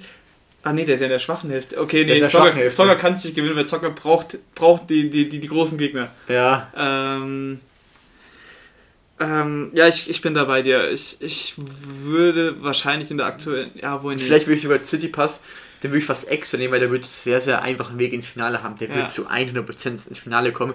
Du musst mal die Hälfte anschauen, auch was jetzt nicht die Top-Leute, sondern die anderen Gesetzen angeht. So Leute wie in Korda, die gut sind, die sind alle auch in der anderen Hälfte. In Fokina, in FAA, ich glaube, es sind auch. Ja. Das sind keine Gegner, die ihnen irgendwie gefällig werden können. Da. Ich will einfach nur nicht, dass Djokovic gewinnt. Das ist meine Nee, einzige aber Hoffnung. er hat einen sehr schweren Weg. Ja, das ist Viertelfinale Nadal wahrscheinlich. Ich glaube, Halbfinale. ich glaube, dieser Viertelfinaltag, wo potenziell Zverev, Alcaraz und Nadal Djokovic, das müsste eigentlich nächste Woche Dienstag oder Mittwoch sein. Es ist quasi der erste Viertelfinaltag und ich glaube, der Donnerstag, glaub, Freitag ist Halbfinale Ich glaube, glaub, Viertelfinale. das müsste nächste Woche Dienstag sein. Also da auf jeden Fall jeder sich frei nehmen. Es können zwei Bomben-Matches werden. Ja. Potenziell. Und Freitag dann halt die Halbfinals. Herren. Wenn man sich an das Halbfinale letztes Jahr zurückerinnert, ähm, Nadal Djokovic, da hat Djokovic wahrscheinlich sein bestes Spielaufstand aller Zeiten gemacht. Auf Ähm, jeden Fall.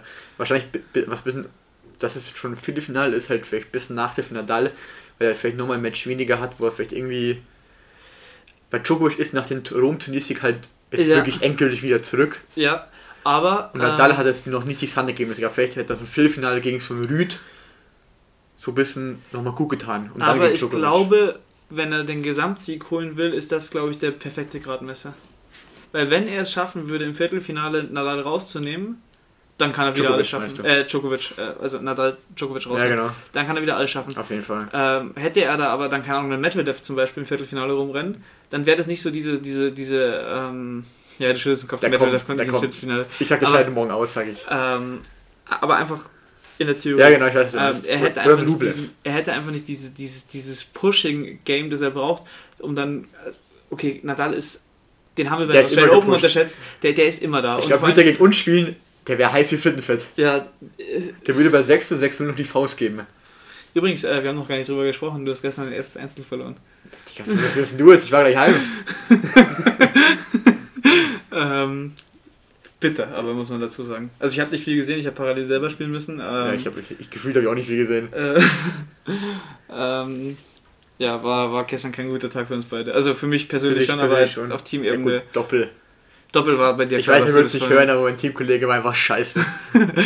Er wird es nicht hören. nee, aber eben. Das, äh, nur einen Namen sollte man nicht droppen, sonst kriegen wir Probleme. Aber haben wir einmal gemacht, gab Probleme. Ich weiß, gleich- ich weiß leider seinen zweiten Namen nicht, sonst würde ich den so komplett liegen. Adresse weiß ich auch. Äh, Ich Muscleman. ich weiß sogar, ich weiß sogar Auto, oh, Kennzeichen weiß ich auch. Äh, XI auf jeden Fall. Ja. Nach dem äh, Landkreiskennzeichen. Ähm, nee, zurück zu den French Open. Also klar, äh, es geht nur über die obere Hälfte, über die äh, Alcaraz-Hälfte. Und dadurch, dass Tsitsipas halt einfach nicht einen wirklich quasi richtigen Bombengegner haben wird, entweder kommt er halt ausgeruht ins Finale, was ein Vorteil sein könnte, oder er kommt halt einfach nicht mit dieser, also er hat diesen mentalen Druck davor nicht erfahren, dass er vielleicht mal unter Bedrängnis kommt, wie die anderen. Und je nachdem könnte das sein Riesenvorteil oder aber auch Nachteil sein. Äh, und ich glaube eher Nachteil. Weil man hat letztes Jahr gesehen, er hat 2-0 gegen Djokovic geführt, wo er auch ausgeruhter war als Djokovic, weil er hatte, glaube ich, donnerstags gespielt und Djokovic freitags. Ja, freitags, weil wir waren am Freitag auf dem Geburtstag und da war das Spiel parallel. Pff, Das weiß ich jetzt Toms. Geburtstag. Da habe ich nämlich parallel dann drei geschaut. Naja. Ähm, und donnerstags hatte, Ah, ich, ah, jetzt. hatte ich gearbeitet und da war dann das, das ähm, Viertel, äh, Halbfinale gegen Zverev. Ähm, und er hat ein 2-0-Lead gehabt. Ich glaube, das war auch das war davor. Weil ich bin, ich weiß noch genau, wie ich, glaube ich, in der Küche bei uns geschaut habe, auf dem Weg zu Tom, weil das war Nachmittag und abends war dann der Djokovic. Weil die Halbfinals sind immer Ja. nur aus den Open. Ist es Sorry, ich, ich, ich, ich habe nur, bis- ich hab nur bis 18 Uhr oder so arbeiten müssen. Nee, deshalb, alles äh, gut, ich äh, dachte nur. Äh, ja. Ja, guck, Also- aber ich denke mir halt, Tsitsipas hat die letzten Wochen, er hat Monte Carlo gewonnen, Halbfinale Madrid, Finale Rom. Der Mann hat Spielpraxis ohne Ende. ja. Ähm, Wenn Djokovic ins Finale kommt, soll Tsitsipas gewinnen.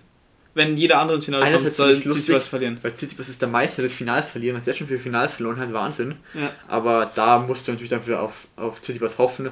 Und er hat eine Chance, er ist auf Sand, ist mit, es ist genau sein Platz, er ist Ja. mit Abstand sein bester Belag, er hat die besten Ergebnisse eingefahren. Ähm, der langsame Be- Belag mit Spin liegt ihn halt auch ähnlich wie Nadal. Ja. Ähm, wobei Nadal natürlich noch viel kompletter ist, aber du weißt, was ich meine. Ja. Tsitsipas ist auf Fahrplatz. Wir reden bei Nadal immer davon, dass der Mann nicht gut auf, auf Rasen ist. Der Mann war, hat zweimal Wimbledon gewonnen, war Mhm. Ja, mehrmals im Finale, mehrmals im Halbfinale. das ist ist einer- ein bisschen ist, einer der besten Rasenspieler aller Zeiten Genau. und Leute sagen, der kann kein Rasen. Ähnlich, jetzt nicht ganz so krass, aber wie Federer. Federer ist auch jetzt nicht einer der besten, aber der ohne Nadal, wie oft hat er mich, ich hab mich heute im? Zug, im Zug fünf, sechs Mal, hab ich oder? heute mit einem über Tennis gesprochen. Und äh, Ich glaube, ich habe hab den Tweet gesehen. Ja, und ich habe ihn gefragt, ja, ähm, du bist Federer-Fan? Ja, ja. Ähm, ja, dann magst du auch oder bist du auch großer Robin Söderling-Fan, oder? Hä, wer ist Robin Söderling? So einer Lost. Ey, also als ich bin kein Federer-Fan, ich bin aber riesen Bewunderer von seinem Spiel und äh, mag ihn sehr gerne. Ähm, Robin Söderling hat äh, Roger Federer den größten Gefallen getan, den Roger Federer jemals in seiner Karriere hatte. Äh, Robin Söderling ist einer von drei Spielern, der Rafael Nadal auf Sand besiegen konnte. Auf, also French Open. French Open, Ja, ja, auf Sand. Äh, Gab es natürlich Was ist die mehrere. Bilanz? 106 zu 3? Oder Ich 109 glaube, zu ich, 3? ich glaube 106 habe ich vorher auch gelesen. Bei Ja. French Open. Ja, das ist Wahnsinn. Das ist so absurd. 13 Titel. 13 Titel. Und Djokovic hat ihn jetzt zweimal geschlagen. Aber Djokovic hat auch nur einen French Open Titel. Stand the Man. Stand the man. Hat heute unsere Wette zerstört. Ja, Aber der kommt zurück. Das sah, ich habe den ersten Satz, wo er gewonnen hat, sah richtig, richtig gut aus. Ja. Und Mutet in Frankreich, viele Stops, unangenehmer Gegner. die Französin, auch, auch die, auch, generell die Franzosen heute hatten halt einfach, auch gegen Krejcikova, ähm, hatten sie ähm, Ja, ja. halt das Glück auf ihrer Seite. Ja, Ähm, Das das ist halt, die Franzosen Franzosen sind halt wirklich ein dahingehend ein sehr parteiisches Publikum und das ist meine große Hoffnung für Joey die werden halt auch alle auf den Chatrier oder Longland Zonga, angesetzt. Da spielt Zonga kein der, Franzose der außerhalb. letzte Tanz. Ja. Ähm, das, ist, das ist der Spieler, mit dem ich groß geworden bin, Zonga und Roddick. Ähm, es wird spannend. Gehen wir noch schnell zu den Damen. Ähm, Noch ein, eins möchte ich kurz sagen. Also Real Talk, ich möchte kurz ein Statement zu Dominik Thiem machen. Er tut mir schon verdammt leid. Weil du musst überlegen, der war 2018 das erste Mal im French Open Finale. Da war klar, er war komplett chancenlos, hat noch nicht ganz gereicht. Aber 2019, wo er dann im Halbfinale dieses Wahnsinns-Match gegen Djokovic hatte und im Finale gegen Nadal, das war echt ein gutes Match, klar. Auch verloren. Aber das war der richtige Dominik-Team, den wir in den nächsten Jahren gesehen haben. Das war krass. Dann 2020 diese unglaublich bittere Niederlage gegen Australian Open, gegen Djokovic, wo er 2-0 Sätze vorne war, super gespielt hat. Dort wurde er auch, wurde auch komplett zum Harvard-Spieler. Dann die US Open geholt und dann 2021 ging es mit Verletzungen los. Weil jeder, jeden war eigentlich klar, dass der nach 2019 French Open Finale jetzt Minimum ein, zwei, dreimal die French Open gewinnen würden, seine Ja. Karriere. Der, der war damals, Es ich, war, ja, 26. es war ja klar, sobald Nadal abbaut auf Sand, ist das der Mann, der ähm, sich jetzt die, die Titel holt auf Sand. Ähm, ja, naja, gehen wir zu den Frauen. genau. Iga Świątek ähm, hat jetzt seit heute 29 ihrer letzten 29 Spiele gewonnen. Ja, das Bei den Damen. das Wo man nur Wahnsinn. zwei Sätze spielt und wo das Niveau ausgeglichener ist, sage ich mal, und äh, es wahrscheinlich leichter ist, irgendwie jemanden zu schlagen. Das ist wirklich Und Wahnsinn. auf mehreren Belegen. Das erinnert wie Serena Williams vor 5, 6 Jahren, wo die auf Rasen und auf Haarplatz halt auch unschlagbar war. Und Siontek ist, ist Wahnsinn. Wer sind bei den Damen deine Favoritinnen? Äh, eine ist jetzt schon raus mit Ange Die hatte man nach ähm, Madrid ganz, ganz hoch oben auf der Rechnung. Die Vorjahressiegerin war jetzt zwar lange verletzt, Barbara Krejcikova Gut, ist das war, auch schon das raus. war ihr erstes Match nach Monaten, ne? Ja. auch wenn sie heute gewonnen hätte. Irgendwie, was möglich gewesen wäre, weil die Gegnerin sehr nervös war man, man teilweise. kann ja sagen, gib ihr irgendwie drei Spiele, kommt sie durch, dann hat sie halt auch wieder die, die Praxis, Genau, ähm, wenn sie Weil dann sie- wirklich fit ist. Ähm, aber das würde noch nicht reichen für ganz oben. Muguruza, die das hatte, glaube ich, auch Ja, schon mal die- French Open gewonnen, ist Die nicht French dabei. Open gewonnen, die war natürlich auch sehr Ähm, außer Form die letzten Wochen. Sabalenka. weiß Sabalenka ich kann jede, die könnte wahrscheinlich auch eine Siontek 6-0 schlagen und nächstes Satz 6-0 verlieren. Ja. Weil die mit ihrem Spiel ist halt Wahnsinn. Sakari, Sandplatzfühlerin, Zachary ist musst du auf irgendwie. der Rechnung haben. Zachary ist so die neue. Ich also Zachary, ich weiß nicht, die wird wahrscheinlich am Ende des Tages ähm, mal einen Grand Slam gewinnen. Kann ich mir gut vorstellen. Aber das wird nicht so eine, die, die kommt jetzt bei den Damen immer irgendwie in jedem Turnier ins Viertelfinale, Halbfinale. Aber so konstant wirklich Titel gewinnen, glaube ich irgendwie nicht. Ist der weibliche Philipp Kohlschreiber, der auch jahrelang Wimbledon, Achtelfinale, Viertelfinale eingegeben Nur halt einen Schritt weiter. hatte. Ja, ja. Ja, Sakari ist, glaube ich, auf vier gesetzt. Das heißt, die hat eine sehr, sehr gute Auslosung. Lange. Ja. Bei den Damen eh mal random, aber Bei den Damen ist ab wird- der dritten Runde sind noch fünf gesetzte ja, Spielerinnen ja. dabei. Es wird diese ein War oder andere. letztes Jahr, war nicht letztes Jahr eine einzige gesetzt oder zwei gesetzte Spielerinnen im Viertelfinale? Ja, ich glaube, letztes Jahr, irgendwann war es mal so richtig, richtig krass. Aber klar ist bei den Damen halt nicht so konstant wie bei den Männern. Aber wobei bei Männern es auch die nächsten Jahre weniger wird, weil halt du jahrelang mit Wawrinka, Murray, Nadal, Djokovic, Federer 5 hattest, Ja. die dir jahrelang konstant Der Minimum einzige, der zweite Woche gegeben hat. konnte, war Cilic. Und das war das war's dann. Da auch Glück. Natürlich hatte er Glück, weil kein Nishikori im Finale war. Ja, eben. Ähm, aber wobei ja, man muss sagen, er war danach noch zweimal im Finale. Der war echt ein paar Jahre lang, war war Cilic der echt. zweimal noch im Finale? Ja, der war nochmal Wimbledon zu 17 aus seinen Ah, Augen und zu das war- 18. Ja. Und der, ich glaube, der war auch die Nummer 3 der Welt. Der war dann in der Phase echt, echt gut. Hat sich auch, glaube ich, ein, zwei Masters geholt. Im Nachhinein eigentlich schon. Ich mag ihn nicht, aber eine gute Karriere. Ich mag ihn schon, aber ja, gute Karriere. Ja, also nachdem der sich letzte Mal im French Open bei Federer über Zeitspiel aufgelegt hat, ist das Ja, nicht okay, das, das, das, das habe ich nicht am Schirm. Ich mag ihn Also- halt, ich mag ihn halt aufgrund seiner ich glaube, Nationalität. ich, ich kenne keinen Spieler, der schneller spielt als Federer, was Aufschläge angeht. Der stellt sich hin und macht. Soll er mal gegen Nadal spielen? Ja, aber wa- was, was Chill da macht, will ich nicht wissen. Ähm, Dann muss der durchdrehen. Also das habe ich nie verstanden, aber an sich aus deutscher starke Sicht, Karriere. Angelique Kerber ist äh, gerade am Kämpfen, ähm, sieht jetzt im zweiten Satz besser aus. Im ersten Satz hat sie relativ klar verloren. Hat jetzt in Straßburg gewonnen. Es wäre natürlich die Cinderella Story, Cinderella wär Story schlechthin, wenn die Frau jetzt sich komplettiert und äh, plötzlich alle Grand Slams einmal gewonnen hat. Das wäre Aber tatsächlich, das ist, also das wird unmöglich. nicht passieren, muss man realistisch sein. Wenn, die hat auch, glaube ich, eine relativ, ich glaube im Achtelfinale würde potenziell eine Siontek warten, ne? Ich glaube, so war es. Ja, Dabei spielt das es aus. Ähm, aber allein Achtelfinale wäre ein super Erfolg, ja. weil sie einfach den Schwung in die Rasensaison und Rasensaison, ich sag ehrlich, Wimbledon, ohne eine Party, ohne Sabalenka, Asarenka und vielleicht, wenn noch Osaka hat heute schon gesagt, sie würde wahrscheinlich nicht spielen. ja. Da werden viele rausziehen. Bei den Damen, Kerber in Form in Wimbledon, ne? Rasende. Ich sag ehrlich, ohne Kerberbrille, ich mag Kerber sehr, die kann das Ding holen. Ja. Die war letztes im Halbfinale, die kann da ordentlich was reißen. Die Ja. wird davor bei Homburg spielen, vielleicht kann sie den Titel verteidigen, vielleicht drei, vier Matches gewinnen, reicht auch.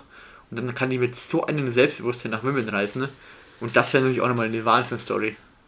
Bin ich, bin ich voll und ganz bei dir. Ähm, über eine Spielerin haben wir noch nicht gesprochen. Ja, ich weiß welche. Du gibst mir jetzt deinen äh, Tennis-Experten-Take, wo die Reise hingeht für die aktuelle Nummer 3 der Welt. Ich glaube, ich habe nachher noch vorher nochmal nachgeguckt und ich glaube, dass sie ist in der Hälfte von Siontek und Punte das Halbfinale wäre, glaube ich, Siontek, Badosa, ich glaube ich. Glaub also wir ich, reden über Paula Badosa. Die, ja genau, Paula Badosa. Äh, mein, seit letztem Jahr French Open, da habe genau. ich sie das erste Mal spielen sehen, so, also richtig mitbekommen über mehrere Matches. Seitdem äh, schwärme ich dir jede Woche vor und ja. sie war damals, glaube ich, die Nummer 36 der Welt. Ich glaube, knapp nicht gesetzt oder so. Und ähm, irgendwann kam dann, kam dann das, das Race to Acapulco Acapulco oder wo waren die äh, WTA-Finals dieser? Ich glaube Acapulco. Ich glaube, es war. Sie sind eigentlich immer in China, ja, aber, aber dadurch ging es nicht, waren die in Acapulco. Ähm, und dann war davor noch Indian Wells, was ja verschoben nee. wurde. Ich glaube, dieses Jahr gibt es das Ersatzmasters. Ne, dieses Jahr finden, glaube ich, die ATP-Finals in Guadalajara, auch Mexiko. Guadalajara. Ja, ich kann es nicht aussprechen. Äh, ich glaube, da. Acapulco ist das Herrenturnier, aber kann auch ja. Acapulco sein, ich bin mir nicht sicher. Ich glaube, dass es Acapulco war. Ja, kann auch sein. Ist alles möglich. Auf jeden Fall war es in Mexiko. Genau, Mexiko. Richtig. Und ähm, das ist ja immer im November, glaube ich. Ja, mit äh, Mitte, Ende November, das letzte Turnier quasi. Im, Im, Oktober müsste in den Wels Nachholtermin gewesen sein. Genau, stimmt. Ah, und ja, dann ja. war dieses Race to, ähm, to ATP, äh, WTA Finals. Und ich habe dir irgendwann am Achtelfinale gesagt, schau mal, wenn Paula Badosa WTA Finals gewinnt, die davor ein Popel-Turnier gewonnen hat in ihrer Karriere, äh, ähm, nicht WTA Finals, wenn sie ähm, in den Wels gewinnt, dann ist sie da dabei. Und dann saßen wir an einem Sonntagabend, da gegen, war Footballabend. Gegen Azarenka, oder? Gegen Azarenka, ja. ersten Satz gewonnen, zweiten Satz äh, verloren, im dritten Satz eine absolute Schlacht und dann hat sie sich da durchgebühlt. Ja. Ähm, Paula ist schon auch so eine Spielerin, die spielt gerne lange Matches. Ja, sehr, sehr lange Matches. Also entweder, also Paula Badosa ist, ist die Spielerin, die dich entweder 6-0, 6-2 abschießt, weil alles funktioniert, oder sich halt eben komplett reinkämpft, weil die Frau ist fit, fit, also die ist wirklich fit. Ja, die, ist, die, die ähm, ist fit. Das einzige Problem ist, dass sie ähm, wahrscheinlich zu schnell jetzt zu hoch kam. Ja, sie ist, nichts gegen sie, sie ist nicht die typische Nummer 3. Also sie ist schon stark, sie hat einen guten Aufschlag, ja, sie macht noch zu viele Asse, äh, Doppelfehler. Ähm, die Rückhand Longline, äh, Rückhand Longline ist wahrscheinlich die beste Rückhand Longline auf der Tour. Ähm, aber sie irgendwie diese langen Matches haben sie und sie hat ja auch, sie hat ja offen, offen darüber geredet, dass der mentale Druck auch im Jugendbereich schon immer ihr schwer zu schaffen gemacht hat. Ich glaube, dass dann ab irgendeinem Moment, wenn Matches auch eng werden und vor allem größere Matches, wo sie vielleicht auch mal die Favoritin ist, da setzt der Kopf dann bei ihr ein. Ähm, aber sie ist so eine Spielerin, sie kommt in jedem Turnier eigentlich irgendwie konstant Achtelfinale, Viertelfinale, Halbfinale. Deshalb kann da durchaus was gehen, vor allem mit dem Draw. Und gut, Siontek im Halbfinale ist natürlich das Brett, aber wenn du die schlägst, dann gewinnst du das Turnier. Also wer Swiatek in der Form schlägt, ja, ja. egal ob sie 150 der Welt ist oder nicht, genau. die wird das Turnier gewinnen. Guter Take, du hast natürlich als Nummer 3 der Welt ganz andere äh, Ansprüche an dich und Erwartungen ja. öffentlich. Aber ich denke, Sand ist auch ihr Belag. Haarplatz auch, Haarplatz Sand aber auch. Ja. Wobei sie auch in Wimbledon letztes Jahr Achtelfinale war. Also sie, sie kommt mit jedem Belag relativ gut zurecht. Ähm, naja, aber Halbfinale? Wollen wir mal die Halbfinals bei Männern und Damen durchtippen? Ich weiß jetzt die Draws nicht, aber ich, ich sag Halbfinale also, ist Fiontek und äh, ähm, ich Paula Badosa. Sabalenka im anderen? Die müssen im anderen Draw sein. Ist nicht 2 ist Kretschikova und ist 4 nicht Sakari? Sakari ist 4, da muss. Und Chabeur ist 6, Plischkova ist 8 und 5 ist, glaube ich, Konterweiter. Müsste Sabalenka 9 sein? Könnte Bei 10 ist Mugrusha. Ist es ganz, ganz ähm, vage, aber ich meine, dass Sakari 4 war. Sakari müsste 4 sein. Sakari sehe ich dann irgendwie auch schon im Halbfinale. Ja, die drei. Und eine Überraschungsspielerin. Äh, Anisimova, wenn sie in dem Draw ist. Anisimova ist, glaube ich. Ich kenne mich mit den Draws nicht aus. Also ich, ich weiß bei den Herren halt den Draw, aber bei den Damen nicht. Da weiß ich es auch nicht genau. Oder kann auch sein, dass er einfach mal in den Petcoach reinrutscht. ähm. Ja, die drei wäre auch mal gut fürs Damen-Tennis, dass die Topgesetzten auch ja. einfach mal, dass wir nicht ein Finale haben. Wobei, der vierte Spot ist wieder, weil im French Open ist das Turnier, wo die Newcomers auferstehen. Ja. Ostapenko, Sviontek damals. Krejcikova, Krejcikova. Ähm, gut, Halep war Muguruza hat, glaube ich, auch ihr erstes äh, Turnier Ja. oder ihr erstes Grand Slam auf Sand geholt. Ja, kann sein. Ähm, Aber so richtig. Und es wird wieder diesen einen Newcomer geben, die das andere Halbfinale gegen Sakari spielen wird. ja, ja, ja. Ähm, bei den Herren, jetzt wird spannend. Schwierig. Also wir haben Viertelfinale Nadal Djokovic und Alcaraz gegen Ich Zverev. bin mir zu 100% sicher, dass das, das genauso kommen wird, weil alles ist so konstant. Ähm, wird 100% so kommen. ja, Andere ich, Hälfte also ich kann auch nicht zutrauen, dass Yannick Sinner einen rausnimmt von denen. Nee, der ist beim anderen. Ah, der ist im anderen? Ich habe mich getan. Aber kommen gleich dazu. Das ist halt wirklich schwierig, ne? Nadal, Alcaraz. Ich möchte dieses Duell im Halbfinale sehen. Ich habe, also ich würde Zverev wirklich mal diesen Ich Titel glaube, du gönnen. weißt, was ich sage, oder? Du wirst, äh, du wirst Djokovic Zverev sagen, oder? Nee, Nadal wäre. Okay, Nadal Zverev. Ähm, Aber ich glaube, Nadal. aber ich möchte diese, diese, diese, diesen Ansatz sehen, dieser ähnliche Spielstil zwischen Alcaraz und Nadal, Aha. mit dieser brachialen Power und dann aber einfach den Jungspund gegen den Altmeister. ist ja schon geil. Vor allem, Nee, das könnte dann die Wachablösung sein, so quasi im spanischen Tennis so langsam, oder halt der Altmeister sagt, Junge, ich hole mir den 22. egal um welchen Preis. das stimmt. Ja, Vor allem, er hätte dann wirklich, er, er, er könnte dann besten Gewissens Wimbledon wird er nicht gewinnen. Das wird Djokovic vermutlich gewinnen. Ja, dann steht es 22, 21 potenziell im, im, im Ranking. US Open ist nochmal eigentlich sein zweitstärkstes da kommt Turnier. dann Federer. Und dann kommt Federer. Aber er, er würde wissen, wenn er jetzt mit zwei führt, dann kann Djokovic beide gewinnen, theoretisch, und er wäre immer noch klar even. So, ich glaube, das ist auch einfach ähm, für, für die, den Kopf einfach auch wichtig. Ja, Ähm, ja ich denke halt, weil mit jedem Jahr, das Djokovic nicht vorbeizieht, wird Djokovic auch älter. ja, der wird. Und lass Djokovic nochmal Corona bekommen. wird, Nadal wird nächste Woche 36 und Djokovic wird, glaube ich, 35. Oder ist 35 diese Woche geworden, ja. oder wird nächste Woche. Ähm, ja, also Nadal Alcaraz wäre wahrscheinlich. Das wünscht sich jeder. Ich sage jetzt Zverev Nadal. Jetzt wäre ist kein schlechtes Handballspieler. Also, Ähm, weil ich glaube, auf Sandplatz, weil der Spielertyp Nadal liegt Zverev mehr als Djokovic, weil Zverev halt Nadal, äh, Zverevs Aufschlag so gut ja. ähm, einstellen kann. Und Nadal, äh, Zverev hat äh, Nadal schon zweimal in Madrid, Madrid geschlagen. Klar, andere Bedingungen, aber ich glaube, er wird auch verlieren. Klar, in glatt, in drei wahrscheinlich. Aber ich glaube, die Chancen, Nadal zu schlagen, werden, ja, vier, ja, vier. Den dritten holt er dann meistens. Weil Nadal jetzt, das ist halt auch einfach dem Alter geschuldet. Nadal hat uns schon Turniere geliefert, wo er halt ohne Satzverlust das Turnier gewonnen hat. Aber das ist jetzt nicht ja, das wird dieses Turnier sicherlich nicht passieren, da waren Nee. andere Auslösungen. Ähm, Jetzt in einen anderen Draw.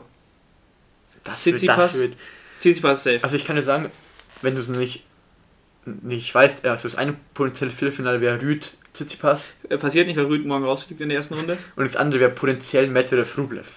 Das wären die zwei, wenn Viertelfinale. es nach, nach Projected Aber Sinner ist in dem Draw. Sinner ist, ich gehe jetzt live rein. Sinner hab- müsste in dem Draw sein, Sinner, weil, Sinner ist um Karine Booster auch um Kecmanovic. Das sind, genau, Kecmanovic traue ich es nicht zu. ich habe vorher Kecmanovic ist nämlich ein typischer Wettenzerstörer. Uh, okay, ich habe was Interessantes. Im Viertelfinale Rublev Medvedev sind Kecmanovic, Krene Booster, Sinner. Das sind drei Leute, die können Äh, da ins Halbfinale kommen. Carreño Buster und Sinner Viertelfinale. Ist möglich und kann auch passieren. Ja, das kommt. Oder ist Rublev, Sinner? Ja, ist möglich. Carreño Buster Ist kommt ins. Halbfinale. Und Tsitsipas kommt ins Halbfinale. Sieht bei safe, weil sieht halt wirklich. Wo ist er denn? Genau. Der hat wahrscheinlich das schwerste Match auf seinem Weg ins Halbfinale, ist gefühlt erste Runde gegen Musetti morgen. Da wird er, ich kann mir gut vorstellen, dass da ein Wann Satz verlieren er- wird. Dann müsste er gegen, gegen Zonga im Viertelfinale. Ja, weil der quasi gegen Rüd spielt. Ja, okay, also ich, ich korrigiere, Carreño Buster spielt gegen Zonga im Halbfinale und im Finale sehen wir dann Nadal gegen Zonga. Und dann ist mir scheißegal, wer gewinnt. Ja, Shapovalov könnt, Shapovalov ist ein potenzieller Achtelfinalgegner von Tsitsipas. Shapovalov ist kein, kein schlechter mit seinem guten Kickaufschlag, ist ein guter Ja. Sandblattspieler. Ja. Gute Einhändige. Rune, Holger Rune, kann morgen den Upset schaffen gegen Shapovalov. Hat BMW oben gewonnen. Hat der gewonnen, hat. Ist ein super Spieler. Sebastian Damberg, äh, Kumpel, guter Kumpel von uns, ist äh, jetzt großer Fan von ihm. Er ist Rune-Fan. Ja.